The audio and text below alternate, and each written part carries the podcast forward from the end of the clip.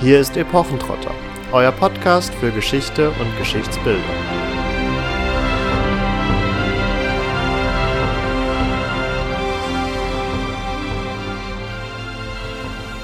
(1918) Kriegsende. Die verheerende Bilanz fast 10 Millionen gefallene Soldaten, dazu etwa 20 Millionen Verwundete. Die Anzahl der zivilen Opfer wird auf weitere 7 Millionen geschätzt. Wie sollte es jetzt weitergehen? Was bedeutete das Wort Frieden nach dieser Urkatastrophe des 20. Jahrhunderts? Eines war sofort klar. Niemand konnte in sein altes Leben zurückkehren, einfach so weitermachen wie bisher. Alles musste völlig neu gedacht und erfunden werden. Hallo und herzlich willkommen zu Epochentrotter. Wie wir in der letzten Woche schon angekündigt haben, wollen wir uns in dieser Folge mit Krieg der Träume beschäftigen. Und wie ihr vielleicht dem Intro von Katharina schon entnehmen konntet, geht es heute um das Ende des Ersten Weltkrieges, aber vor allem um die Zwischenkriegsphase von 1918 bis 1939. In der letzten Woche haben wir uns ja vor allen Dingen mit zwei Mittelalter-Dokumentationen auseinandergesetzt. Und Dokumentationen werden auch heute im Fokus stehen. Beziehungsweise werden wir vermutlich auch ein wenig darüber reden, ob man hier noch von Dokumentation reden kann. Nichtsdestotrotz gilt es ein wenig zu betrachten, inwieweit Reenactment-Szenen oder auch Schauspiel, je nach Definition, Teil einer Dokumentation sein können. Die im Fokus stehende Dokumentationsreihe Krieg der Träume ist 2018, also anlässlich des 100-jährigen Jubiläums des Kriegsendes auf Arte, aber auch dann später auf der ARD und im WDR gelaufen. Hier zeigt sich schon, dass an diesem wirklich Mammutprojekt viele, viele Sendeanstalten beteiligt waren. In ganz Europa waren es, glaube ich, 15 Sendeanstalten und 30 weitere Förderer, die dieses Projekt unterstützt haben. Aber was war dieses Projekt? Im Rahmen des Projektes wurden acht Folgen gedreht, die jeweils ungefähr 52 Minuten haben und anders als bei anderen Dokumentationen war es hier eben nicht der retrospektive Zeitzeugenbericht, also von Zeitzeugen, die aus ihrer Sicht des späten 20. oder gar vielleicht noch des frühen 21. Jahrhunderts auf die Ereignisse zurückblicken und es war auch nicht der klassische Expertentalk, den wir letzte Woche vorgestellt haben, sondern anhand von originalen Quellen, vor allen Dingen Tagebüchern aus der Zeit, werden die Schicksale von 13 Protagonisten vom Zuschauer förmlich nacherlebt und deren Leben leitet uns auch ein wenig durch das Geschehen. Das Besondere dabei ist, dass Krieg der Träume wenig Fokus darauf legt, die Größen der Zeit in den Fokus zu rücken. Also es kommt der Kaiser nur in vereinzelten Aufnahmen zur Sprache und auch andere wichtige Persönlichkeiten der Zeit sind eher Randfiguren tatsächlich. Stattdessen geht es darum, mehr oder weniger das Leben der einfachen Frau und des einfachen Mannes, des Durchschnittsbürgers quasi in den Fokus zu rücken. Also Durchschnittsbürger insofern, als das Schicksal natürlich ein Stück weit exemplarisch für die Zeit steht, Allerdings verfolgen wir hier keine Statisten, also keine unbekannten Personen, sondern allesamt Personen, die in irgendeiner Form aktiv waren und auch aktiv in das Zeitgeschehen eingegriffen haben. Also wir haben zum Beispiel ähm, eine polnische Schauspielerin namens Pola Negri, einen vietnamesischen Kommunisten, der unter Ho Chi Minh bekannt wurde, Rudolf Höss, ein Auschwitz-Kommandant, den italienischen Minister Silvio Crespi, der an den Verhandlungen des Versailler Vertrags beteiligt war, die ähm, Hitlerverehrerin Unity Mitford und so weiter. Also bei weitem keine völlig Unbekannten, aber das Ganze wird schon auch noch ein bisschen angereichert mit Zusatzmaterial und das fängt beim anonymen Soldaten an und geht bis rauf zum General des Militärs und insofern ja, möchte ich das nur einschieben an der Stelle.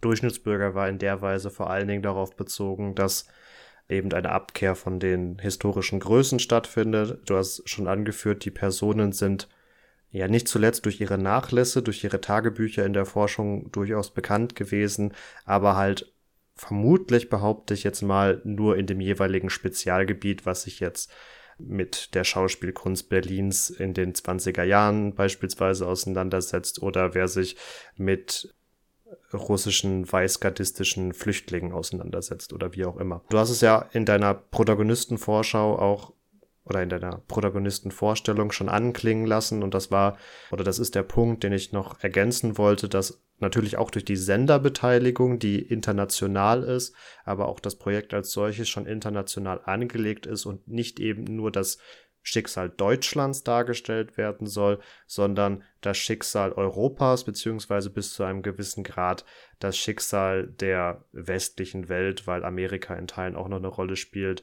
und Russland vereinzelt zur Sprache kommt. Ja, und das ist auch auf jeden Fall schon mal ein Mehrwert dieser Dokumentation, dass sie eben nicht eine Perspektive darstellt, sondern 13 verschiedene Perspektiven und damit auch unterschiedliche Länder mit einbringt und Zeitgeschehen in diesen unterschiedlichen Ländern zu jeweils unterschiedlichen Zeitpunkten, aber eben immer gebündelt durch die Brille der jeweiligen Person. Ihr fragt euch jetzt vielleicht multiperspektive Ansätze, das hatte ja vielleicht schon die ein oder andere Doku. Gerade jetzt äh, durch die Weltkriegsjubiläen ist da ja auch sehr, sehr viel im Dokumentationsbereich gedreht worden. Was ist jetzt das explizit Besondere an Krieg der Träume? Ja, was ist das Besondere? Ähm, die Dokumentation besticht, würde ich sagen, dadurch, dass wir komplett ohne einen Offsprecher auskommen. Also wir haben niemanden, der uns durch das Geschehen führt, der kommentierend eingreift, der bewertet. Das geschieht nur durch die Personen durch Originalaufnahmen, durch zum Beispiel auch Radiobeiträge, ähm, die gelaufen sind zu der Zeit, zu dem Zeitgeschehen, durch Zitate aus Zeitungen, Briefe, Memoiren und Tagebucheinträge. Und das ist, finde ich persönlich, sehr speziell. Also man muss sich erstmal drauf einlassen aber gleichzeitig fand ich das auch persönlich sehr ansprechend und im Gegensatz zu anderen Dokumentationen viel emotional mitnehmender. Und das ist, glaube ich, was, wodurch sich diese Dokumentation sehr auszeichnet und auch gleichzeitig abhebt. Man ist ergriffen von dem Schicksal, das man sieht und man versteht vielleicht auch das ein oder andere durch die Art der Präsentation besser, als man das, keine Ahnung, aus dem Geschichtsunterricht in der Schule kennt, wenn man ein Tafelbild bekommt, auf dem dann jedes Land einen Buchstaben kriegt und dann ähm, Pfeile hin und her gehen und einem Lehrer oder Lehrerin dann erklärt, ja, die haben mit denen deswegen äh, im Clinch gelegen, weil und dann ist das und das passiert und das, das bleibt einfach nicht so hängen. Das bleibt vielleicht hängen, wenn man ein besonderes Fable für diese Zeit hat. Aber über diese Unmittelbarkeit der Teilhabe an dem persönlichen Schicksal, finde ich, kann man es einfach besser begreifen. Genau, diese Teilhabe wird, denke ich, vor allen Dingen dadurch erreicht, dass man zwar diese Originalaufnahmen hat, die du gerade angesprochen hast, aber vor allen Dingen durch Schauspiel letztendlich, durch die Szenerie, durch das Geschehen geleitet wird und die Sache mit der trockenen Geschichte ist tatsächlich auch ein Punkt, der im Journalismus, der darüber natürlich auch berichtet hat, Niederschlag gefunden hat. Das möchte ich kurz zitieren. Fairerweise muss man voranstellen, dass es schon 2014 ein ähnliches Projekt gab, das da hieß 14 Tagebücher des Ersten Weltkrieges und das ist ähnlich aufgebaut wie Krieg der Träume, aber führte den Zuschauer eher eben durch das Geschehen des Ersten Weltkrieges, während wir hier vor allen Dingen die Zwischenkriegsphase behandeln. So schrieb der Fokus eben zu dem vorangegangenen Großprojekt, was aber aus demselben Produzententeam ist. Das Großprojekt 14 Tagebücher des Ersten Weltkrieges zeigt nicht nur auf, woran es dem Geschichtsunterricht in unseren Schulen mangelt, indem Schüler emotionsfreie Fakten lernen, um sie sofort wieder zu vergessen. Erst durch Geschichten wird Geschichte lebendig. Nein, die Doku-Reihe beweist außerdem nachdrücklich, dass das Fernsehen nicht schrilles Unterhaltungsmedium, sondern nach wie vor grandioses Bildungsinstrument sein kann. Und das ist genau der Punkt, so denke ich, der jetzt Krieg der Träume auszeichnet, dass hier tatsächlich ein unglaublich einzigartiger, aber auch emotionaler Zugang zur Geschichte geboten werden kann. Und Jetzt gilt es natürlich ein wenig zu hinterfragen, warum es so erfolgreich ist und es so, und es so gut für uns funktioniert, aber auch zu überlegen, wo gegebenenfalls die Schwächen dieser Darstellung liegen. Ja, vielleicht fangen wir mit einem Punkt an, der in unserer letzten Folge schon angeklungen ist. Das ist einmal das Reenactment und zum anderen auch die Verwendung von Zeitzeugen. Das funktioniert natürlich in dem Kontext von allem, was vor den ja, Medien oder medialen Aufzeichnungen äh, stattgefunden hat, nicht. Also Mittelalter ist etwas schwierig da zu bedienen. Aber für die Zeit, ja, ab dem Moment, wo Filmaufzeichnungen, wo Radio vorhanden sind, ist es natürlich einfacher, wirklich Schicksale nachzuzeichnen und diese Schicksale als so eine Art Zeitzeugen zu inszenieren. Wobei ich tatsächlich gleich da direkt dazwischen grätschen möchte, insofern, dass auch eine Bild- oder Tonaufnahme allein durch ihre Erstellung schon wieder selektiv ist. Also wir haben ja oft dann gerade bei Bildaufnahmen das Gefühl, dass die vermeintlich besonders authentisch für den jeweiligen Zeitraum sind, es aber auch nicht wirklich sind, weil es wird nicht ja dokumentarisch im Wortsinne die komplette Lebenswirklichkeit der in diesem Fall 20er, 30er Jahre nachgezeichnet, sondern der Kameramann hat sich auch damals schon etwas sehr Bewusstes dabei gedacht und hat auch nicht alles gefilmt. Und auch wenn wir heutzutage verstärkt Bildbearbeitungsprogramme wie Photoshop oder keine Ahnung was haben, die uns vielleicht heute vermehrt an der Echtheit von Bildern zweifeln lässt, ist das tatsächlich auch ein Punkt, der schon für eben diese entsprechenden Jahrzehnte, für die Anfänge des Films und auch der Tonaufnahmen ähm, gelten muss. Ja, das ist völlig richtig und ich habe uns tatsächlich damit gerade auch eher zu den Originalaufnahmen gelenkt und weg von den beiden anderen Punkten. Ich glaube, das ist gar nicht so schlimm. Vielleicht merkt man dadurch auch die enge Verschachtelung von diesen ganzen verschiedenen Mitteln, die hier Anwendung finden.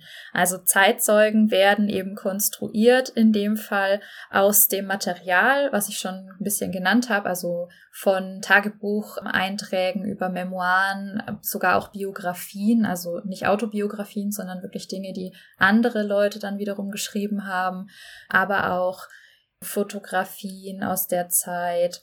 Und das Ganze wird dann wiederum zu einem Mosaik zusammengesetzt, in das auch die gerade schon genannten Originalaufnahmen, sei es jetzt eben Radio oder anderweitige Tonaufnahmen oder Bildaufnahmen.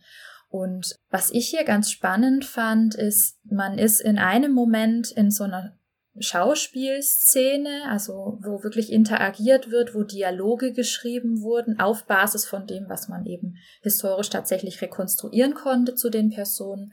Und im nächsten Moment gibt es einen Cut und man sieht ja eben nicht die Straße draußen, wie man sie rekonstruiert hat, sondern man sieht die Straße aus einer Original-Filmaufnahme. Oder man ist in einem Zug und plötzlich sieht man, wie ein Zug fährt.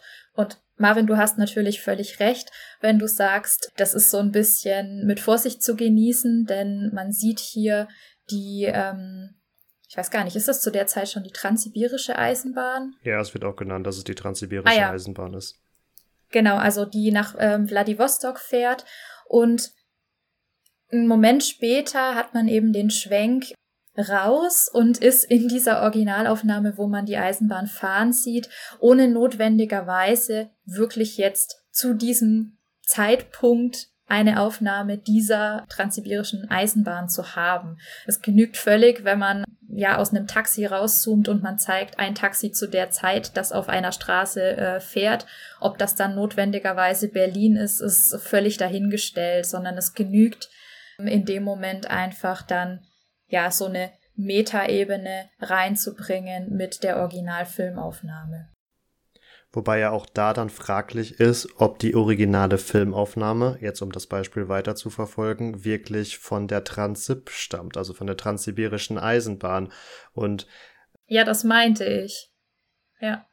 Hier greift so ein wenig wieder der Punkt, den wir letzte Woche schon festgehalten haben. diese Quellenaufnahmen, die gezeigt werden, also vor allem die Bildaufnahmen, die ja immer nur so, du hast es schon erwähnt, so mosaikartig reingeschnitten werden, die haben letztendlich keinen Mehrwert. Also zumindest, die haben keinen dramaturgischen Mehrwert und die haben auch kaum einen erklärenden Mehrwert. Sie fungieren ähnlich wie jetzt beispielsweise die Experten oder auch die Quellenaufnahmen, die wir in den, Dokumenta in den Mittelalterdokumentationen letzte Woche behandelt haben. Sie dienen letztendlich nur dafür zu zeigen, hallo, wir haben uns mit Quellenmaterial beschäftigt und ähm, wir schneiden das zusammen, dass ihr den Eindruck habt, dass hier wirklich mit ja, Aufnahmen dieses einen Ereignisses gearbeitet wird, aber das ist letztendlich nicht nachzuvollziehen. Und der Film beginnt ja schon mit dem Text, dieser Film beruht auf den Tagebüchern, Briefen und Erinnerungen der handelnden Personen.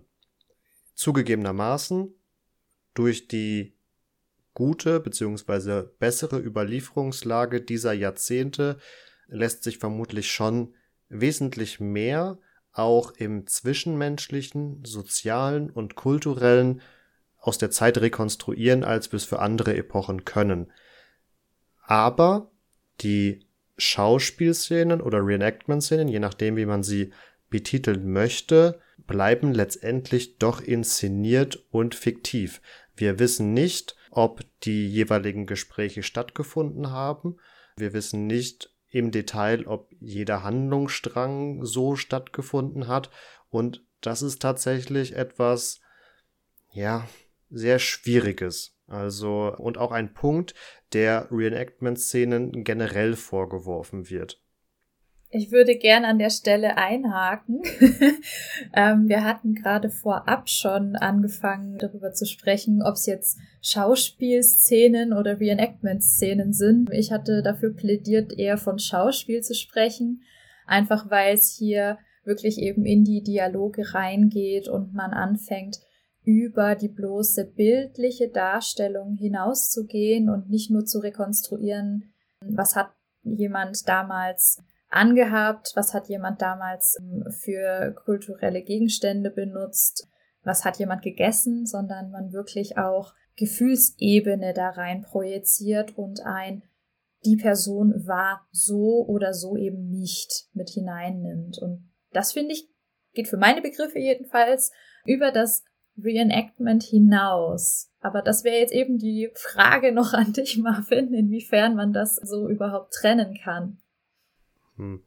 Also rein wörtlich müsste ich dir bis zum gewissen Grad widersprechen, weil Reenactment ja nur ein Nachstellen von historischen Ereignissen ist. Das stammt, wie wir in der Folge mit Urs gelernt haben, ja vor allen Dingen aus der Nachstellung von Schlachten, ist aber eben auch durch Dokumentationen, die das ja in sich aufgenommen haben, auch im Fernsehen angelangt und durch eben hier die Originalaufnahmen oder auch den äh, Eingangsverweis, dass mit Originalquellen gearbeitet wurde, suggeriert man zumindest dem Zuschauer, dass Geschichte nachgestellt wird, obwohl wir uns beide, denke ich, einig sind, Geschichte nicht nachgestellt wird, sondern ja, das Schauspiel, und jetzt möchte ich es tatsächlich an dieser Stelle so nennen, eher auch wieder hier die Lücken auffüllt, ähnlich wie bei schon behandelten Serien oder eben auch TV-Dokumentationen. Aber bei Rome beispielsweise in der leuchtenden Antike-Folge hatten wir es vor allen Dingen angesprochen, dass immer die Notwendigkeit besteht, dadurch, dass Quellen nicht zu 100 Prozent die Lebenswelt abdecken und abbilden können, Füllmaterial geschaffen werden muss, sodass hier nicht Geschichte nachgestellt, also reenacted wird, sondern eher ein Schauspiel stattfindet, aber es zumindest dem Zuschauer anders vermittelt wird. Ja, ich glaube, das trifft ganz gut, so als kleines Fazit dieser Überlegung. Ja, man hat in der Vorbereitung der Produktion tatsächlich auch relativ viel Zeit darauf verwendet und ein ganzes Team hat daran gearbeitet, diese Protagonisten so facettiert zu schaffen, wie sie uns dann präsentiert werden. Und ähm, hier war, glaube ich, auch ein ganz wichtiger Punkt, einen Ausgleich zu schaffen, also sowohl weibliche als auch männliche Perspektiven.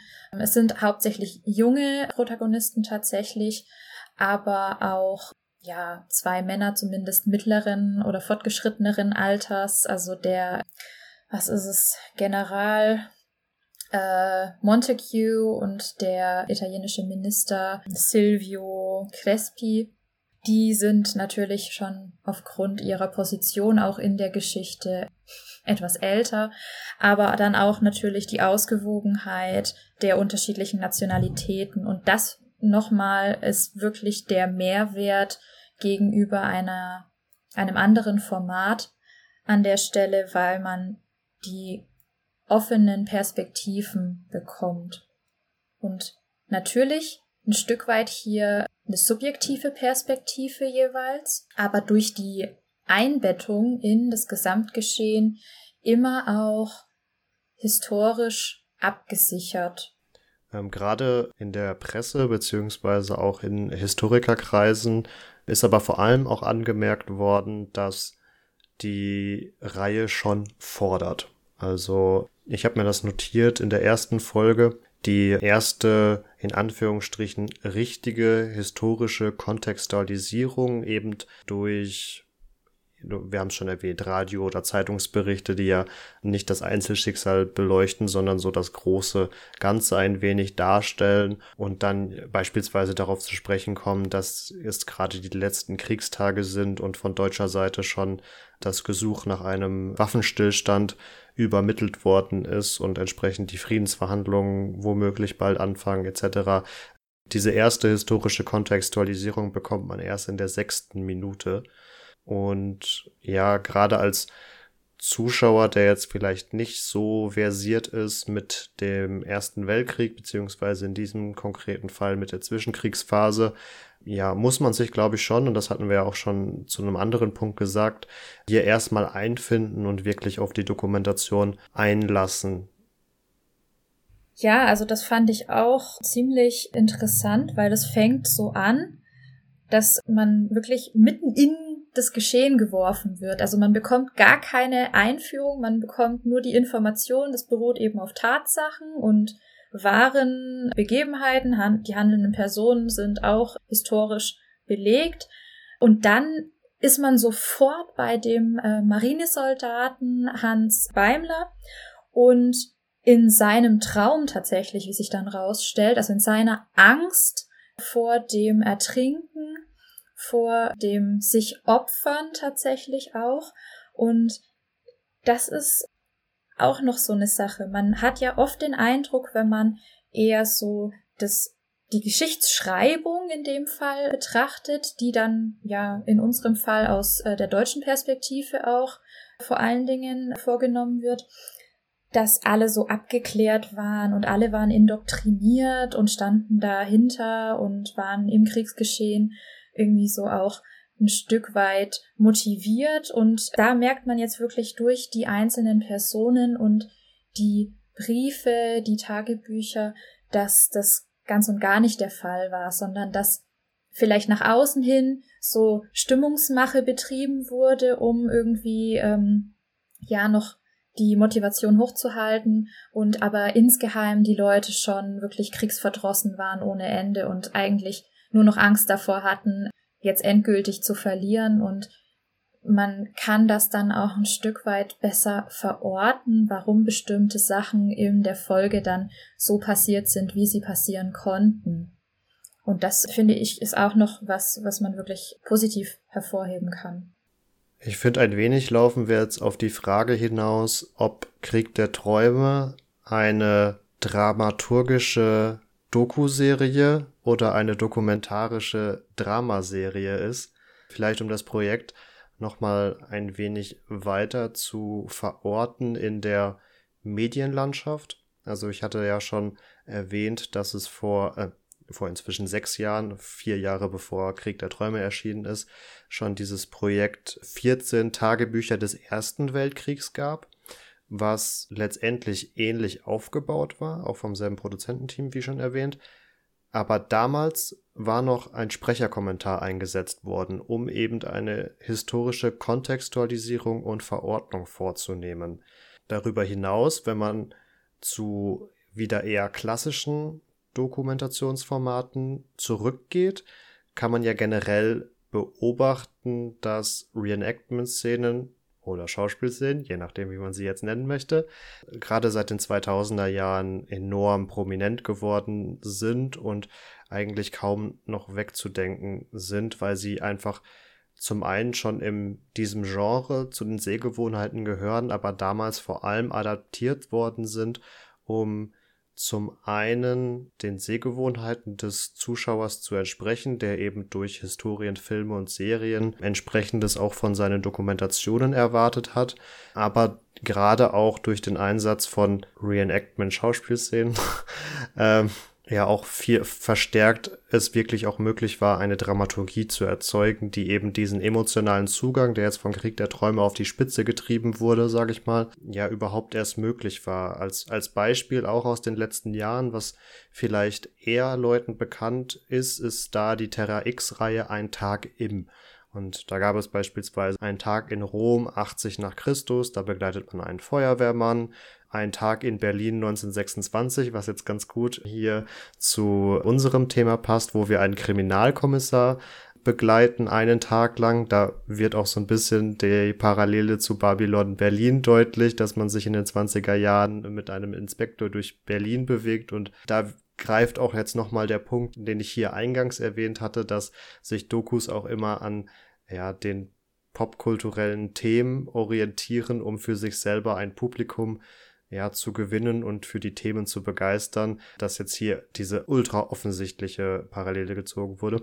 Jedenfalls anders als bei den klassischen Dokumentationen, wo wir vor allen Dingen viele Experten haben, haben wir da auch Experten bei dieser Einen Tag im Serie, aber auch da bilden Reenactment bzw. Schauspielszenen das Gerüst, das den Zuschauer durchs Geschehen leitet und ja, bei Krieg der Träume haben wir jetzt weder Experten noch einen Sprecherkommentar. Und wir sind zwar durch die Originalaufnahmen, haben wir noch was Dokumentarisches, aber reicht das? Oder wäre das vielleicht auch tatsächlich das, dieser Recherchegrad, den wir uns von historischen Serien erwarten würden? Ja, gute Fragen. ich weiß nicht, ob wir die hier so final beantworten können, aber ähm, ja, ich finde es tatsächlich schwierig, das so zu entscheiden, weil es gibt natürlich ähm, einiges, was für die eine und für die andere Seite spricht.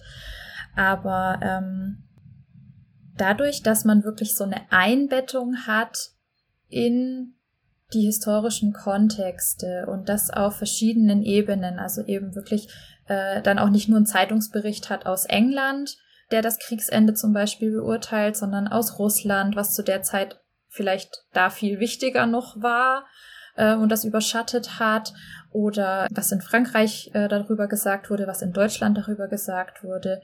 Auch die verschiedenen Probleme, die sich ergeben. Also auf der einen Seite Deutsche, die aus Polen flüchten, Polen, die aus Schlesien flüchten. Also da auch in, in alle Richtungen eigentlich Leute vertrieben werden und sich auf den Weg machen und alles im Umbruch begriffen ist, dass ja, wie soll ich sagen?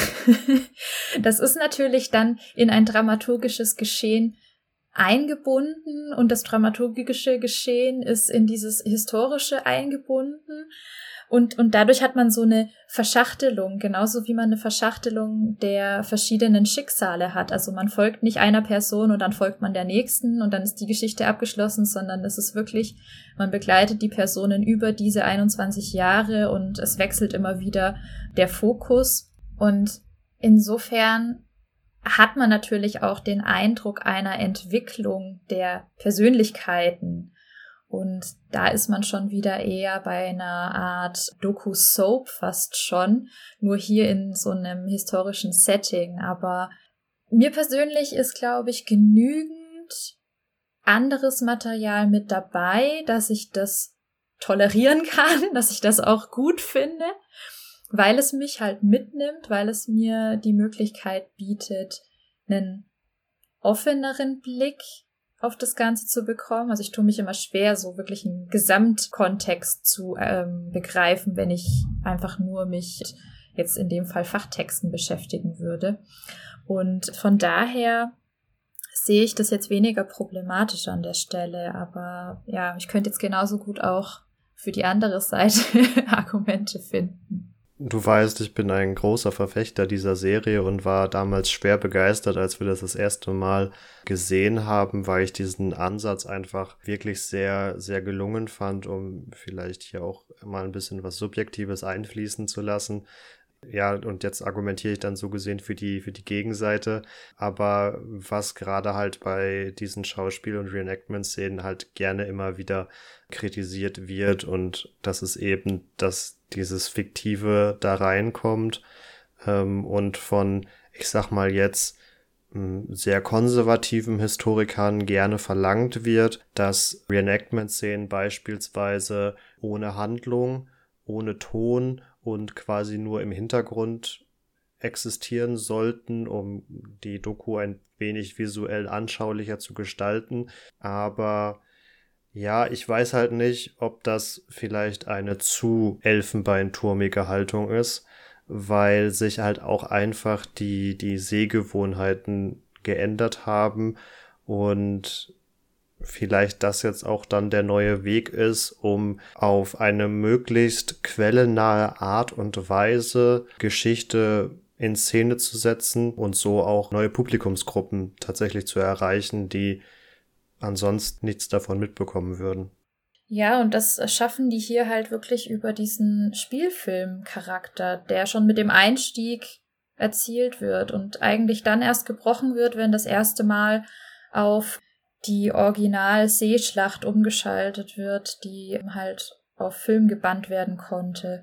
Und ja, da ist man in so einem Hin und Her, aber ich bin auch eher auf der positiven Seite tatsächlich, obwohl ich gerade diesen Reenactment-Szenen, die man gerne mal dann auch in Dokumentationen hat, sei es äh, zu Karl dem Großen oder ähnlichem, wo die dann auf einmal ja in einen Dialog treten, der dann oft sehr künstlich und gestellt wirkt.